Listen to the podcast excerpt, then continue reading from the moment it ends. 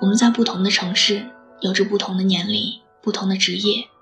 谢谢你愿意守候在这儿，喜欢听我说话。愿我永远不红，只做你的私人树洞。我们素未谋面，你可以把心里话说给我听的。我的新浪微博是“我给你的晴天”，我在那里等你。我要讲的爱情故事，可能发生在我的身上，也可能发生在你的身上。发生在每一个人的身上，故事全部都是真事儿。为了讲述方便，我用第一人称。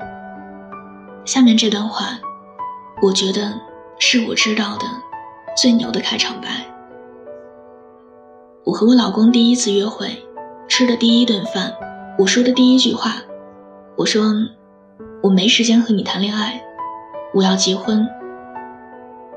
这句话说了，你可能觉得我很二，但要知道那个时候的我，刚刚结束了一段长达六年的爱情。那六年里，我爱的小心翼翼，爱的委曲求全。我们很少见面，最常用的联系方式就是发短信。我总觉得，一个男人对一个女人最大的承诺和赞美，就是娶她。而我们之间从来不会谈这个话题。我很明白，就是因为他不够爱我。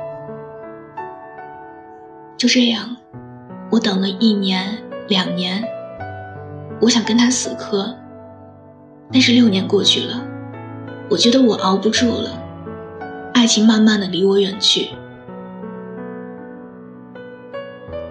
再说我跟我老公那顿饭。我们吃的非常非常的好。第二天，我们就各自回到自己的家乡，向各自的家人汇报情况。然后第三天，我们双方的家长从各自的城市千里迢迢的飞到北京来见面。一个星期之后，我们就决定订婚了。又过了一个星期，我们就结婚了。要知道。以前谁跟我说什么相亲、什么闪婚，我觉得很不靠谱的。但是后来事实告诉我，所谓的一瞬，如果你碰到了对的人，那一瞬就可以成为永恒的。话说，那已经是四年前的事儿了。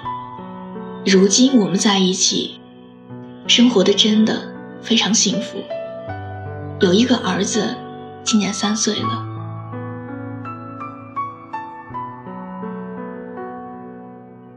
还有一个故事，长达十年的感情。有一个人告诉我，他说他喜欢了我十年了。最初的一面是在一个很多人的场合，他远远的看到我，那一瞬间，他的心动了一下。但是那个时候，我完全没有注意到他的存在。这之后的十年，他认识了我身边。几乎所有的朋友、同事，还有家人，其实我们有很多机会可以见面，可以彼此认识的。但是每到这个时候，他都会放弃这样的机会。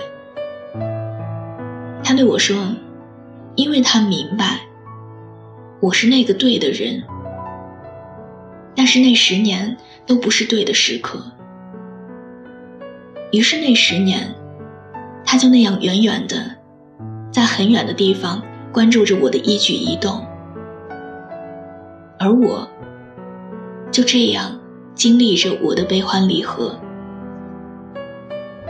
十年之后，我终于踉踉跄跄的开始自己的人生，而那个时候，他终于出现在我的面前。当我们第一次真正的。面对面坐下的时候，他很平静，我也很平静。但是我明白那一刻，我们平静在外表，而内心都充满了沧桑。他跟我讲了这十年的故事，然后长长的叹了一口气，说：“唉，这就是念念不忘，必有回响。”我想，爱就是这样的，在对的时间碰到那个对的人，你要有勇气，也要有运气。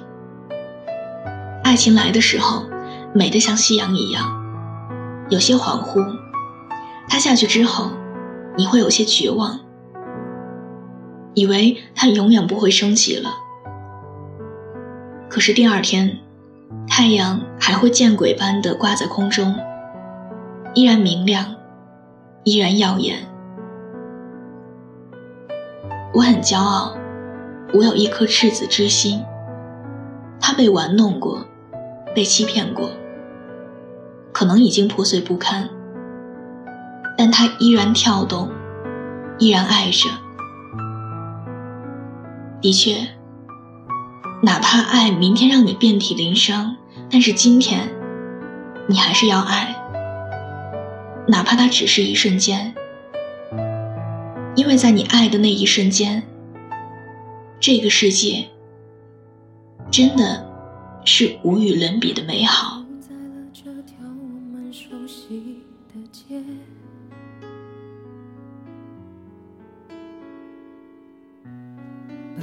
准备好的台词全念一遍。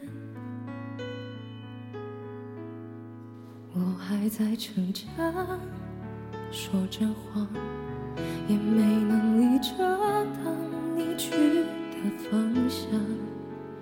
至少分开的时候，我落落大方。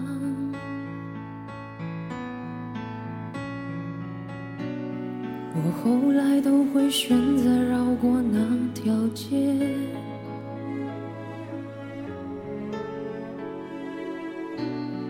有多希望在另一条街能遇见？思念在逞强，不肯忘，怪我没能力跟随你去的方向。若越爱越被动，越要落落大方。喜欢这期节目，可以把它分享到你的朋友圈。推荐给你身边的小伙伴们。另外，喜欢我喜欢我的声音，想要收听更多的晚安语音，可以在微信的公众号中搜索小写的拼音字母说晚安八二一，每天晚上九点跟你讲故事，陪你入睡。微博搜索我给你的晴天，我在那里等你。愿我永远不红。只做你的私人树洞。我在山西，你在哪里？晚安。我慢慢的回到自己的生活圈，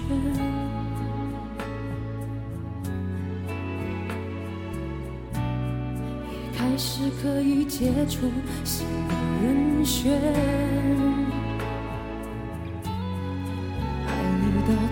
后不痛不痒，流言在计较谁爱过一场，我剩下一张没后悔的模样。